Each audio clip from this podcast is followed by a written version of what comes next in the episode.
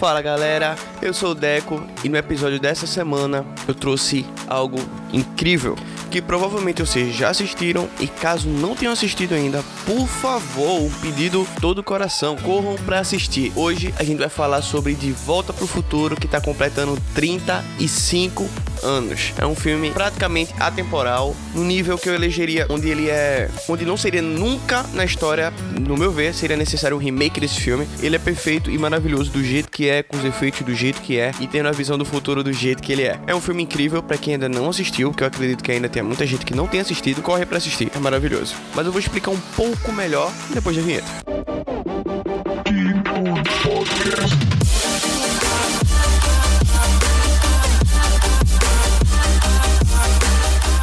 Bem, galera, como eu falei, é um filme que eu adoro. Esse filme foi lançado no dia 3, no ano de 1985. E é nessa última sexta-feira, agora, dia 3, ele fez 35 anos. O filme é um dos maiores sucessos que tem no cinema. Não dava pra gente passar em branco e não falar disso. É um filme realmente que eu adoro. E só deixando claro que é 35 anos do lançamento do primeiro filme. Foi uma trilogia que foi lançado. A sequência dele foi em 1989 e o terceiro filme foi em 1990. Além de uma série animada para televisão e o curta-metragem que eles tiveram em 2015 chamado chamado Doc Brown Saves the World. Mas eu vou deixar aqui a indicação para vocês da trilogia e principalmente, claro, do primeiro filme. Eu acho que é o filme é o que eu mais gosto, disparado é o meu favorito. Não que os outros sejam ruins, mas eu acho que ele realmente cativa. Eu acho que é ele que ganha você a querer ver os outros dois filmes, que normalmente é assim com trilogias. Mas enfim, trilogias tem alguns filmes que são melhor a segunda parte, que outros que é melhor o terceiro. Por exemplo, nos filmes da trilogia do Batman do Nolan, o meu favorito é o filme número 2. Então, não é regra que o primeiro sempre seja tão melhor, ou que seja tão cativante. Mas no caso de Volta para o Futuro, com certeza é. Eu vou tentar explicar de um modo bem generalizado. Eu não sei se é spoiler depois de 35 anos falar de um filme, mas ainda assim é bom ir pisando em ovos, porque como todo mundo não conhece, a história gira em torno do Martin McFly, que é um garoto, ele é adolescente na época, e ele conhece um doutor chamado Doc Brown, que ele, na verdade, lembra lembra um pouco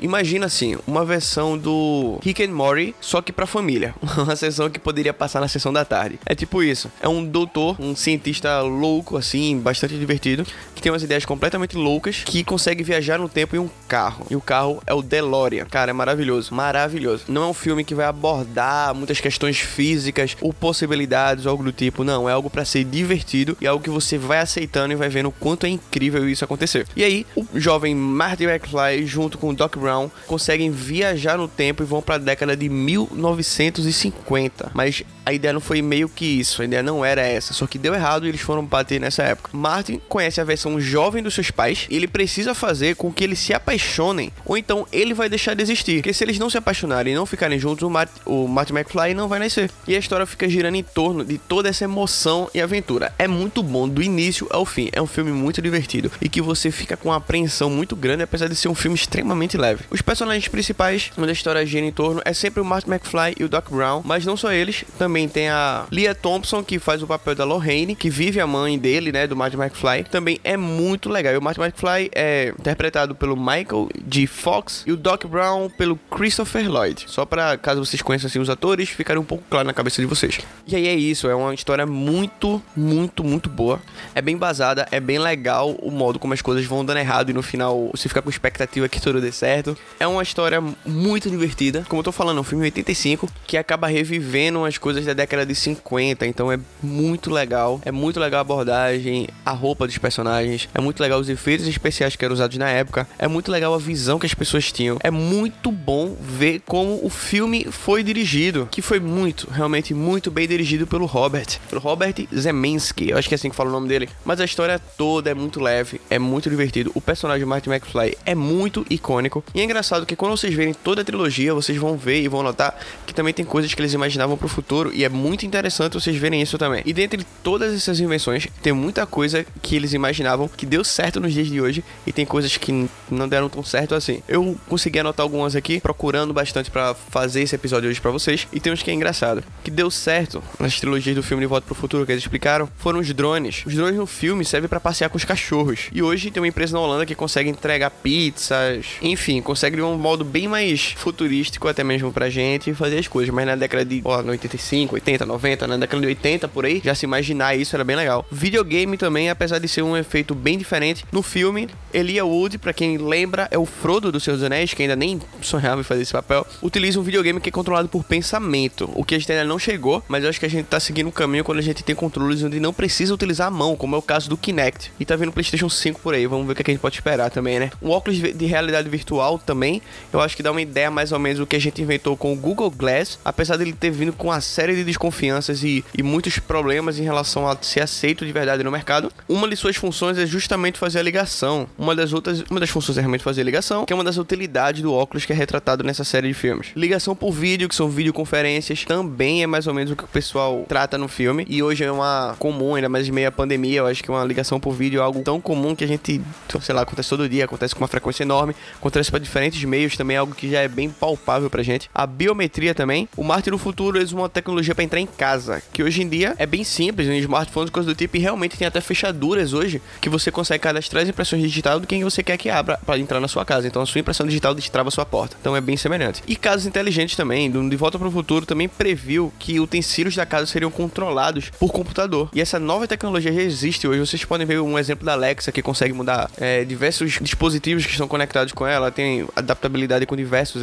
deles. Hoje em dia temos quase tudo que pode ser conectado na internet e quase tudo pode ser controlado de uma forma mais performática. Então, isso que era visto anteriormente também acontece. Outra coisa que deu certo foi hologramas, que eles já vinham falando, mas na atualidade da gente a gente consegue ter uma ideia disso quando a gente faz simulações com artistas, como foi com o rapper Tupac no Festival Coachella de 2012 e Cazuza que apareceu no Parque da Juventude em São Paulo em 2013. Então, holograma também é uma coisa bem mais atual aqui pra gente, mais comum, ainda assim foi algo previsto há tanto tempo atrás, né? Tela plana, as TVs de tela plana já são realidade pra gente há muito tempo, e no filme elas também eram muito comuns, eram comuns feitos a gente ver hoje. Mas tem outras coisas que eles previram que também não deram muito certo, até porque a gente ainda tá muito longe de chegar nisso, mas é engraçado como eles viam o futuro, e por exemplo, um dos fatos era que a gente teria carros voadores, e o que ainda não é realidade, ainda assim tá sendo desenvolvido e a galera ainda corre atrás disso, como o exemplo da Hyundai, hoje que tá desenvolvendo um protótipo em parceria com o Uber, o UAM, eu acho que é assim que fala, ele foi produzido com propulsão elétrica e terá velocidade máxima de até 290 km por hora. Vai voar entre 300 a 600 metros de altura e tem autonomia de viagem de até 100 km.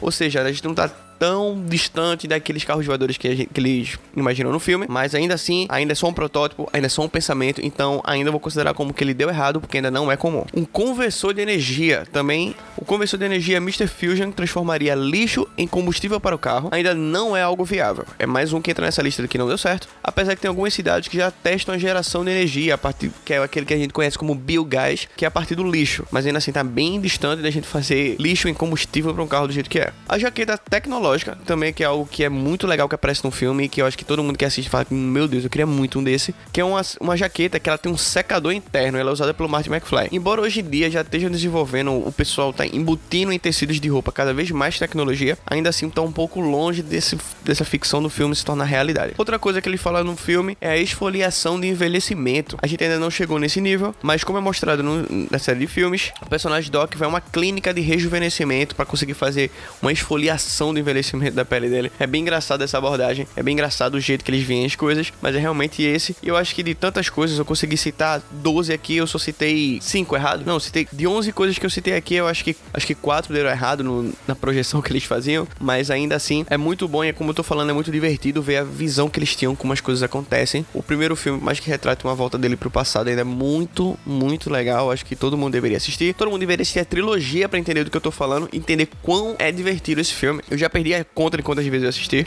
Uma outra coisa que tá vindo referente a um aniversário de 35 anos, vai ter uma coleção Funko Pop exclusiva também lançada em comemoração desses 35 anos. E o próprio elenco do filme comemorou ter chegado a essa marca tão importante. O próprio Michael G. Fox, que é o Martin McFly, postou nas suas redes sociais: faz 35 anos que De Volta para o Futuro foi lançada. Nossa, isso é pesado. Ele falou. O Doc também, o famoso Christopher Lloyd, postou que 3 de julho de 1985, 35 anos desde o lançamento de De Volta para o Futuro. Fazer parte é algo tão especial e ver continuar sendo amado por tanto tantos anos depois é surpreendente. Obrigado a todos. Por favor, fiquem seguros. Isso é maravilhoso também. É, é muita cara dele. Eu consigo ler isso ouvindo a voz dele. E mais uma que falou foi a Liam Thompson, a Lorraine, nas suas redes sociais também, que faz 35 anos desde o lançamento do primeiro De Volta para o Futuro. Obrigada, amigos que ainda gostam do trabalho que fizemos. Tão orgulhosa de fazer parte de algo que ainda pode emocionar ensinar e divertir depois de todo esse tempo. Eu acho que é exatamente isso. Eu acho que é um filme que é muito divertido, ensina. É um filme que você consegue ver com